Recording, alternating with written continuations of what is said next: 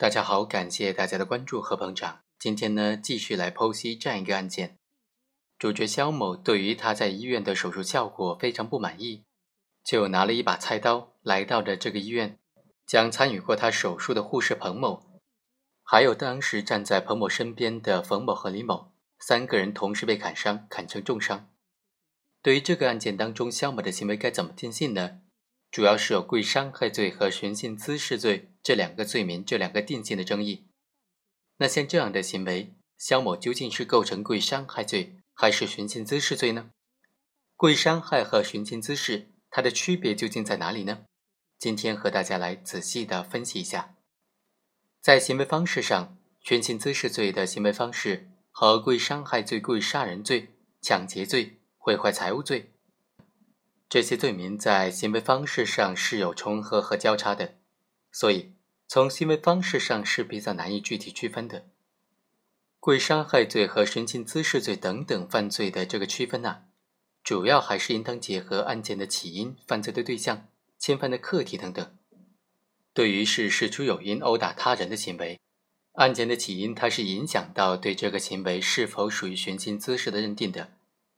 根据最高院关于办理寻衅滋事刑事案件适用法律若干问题的解释当中的规定呢，行为人因为日常生活当中的偶发矛盾借故生非实施的刑法第二百九十三条规定的行为，就应当定性为寻衅滋事。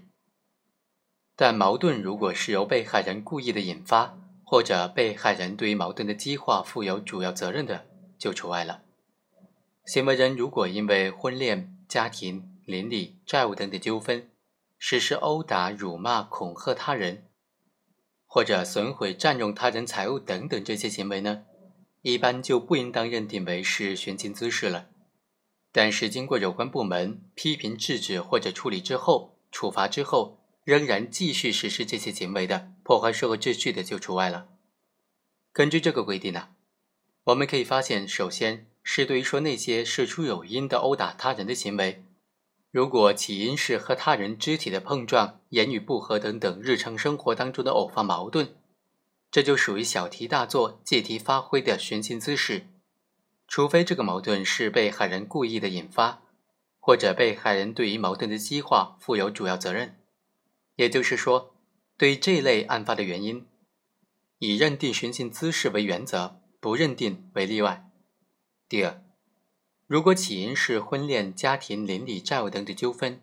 行为人并非是寻衅，而是基于积怨殴打他人的，一般就不能够认定为是寻衅滋事了。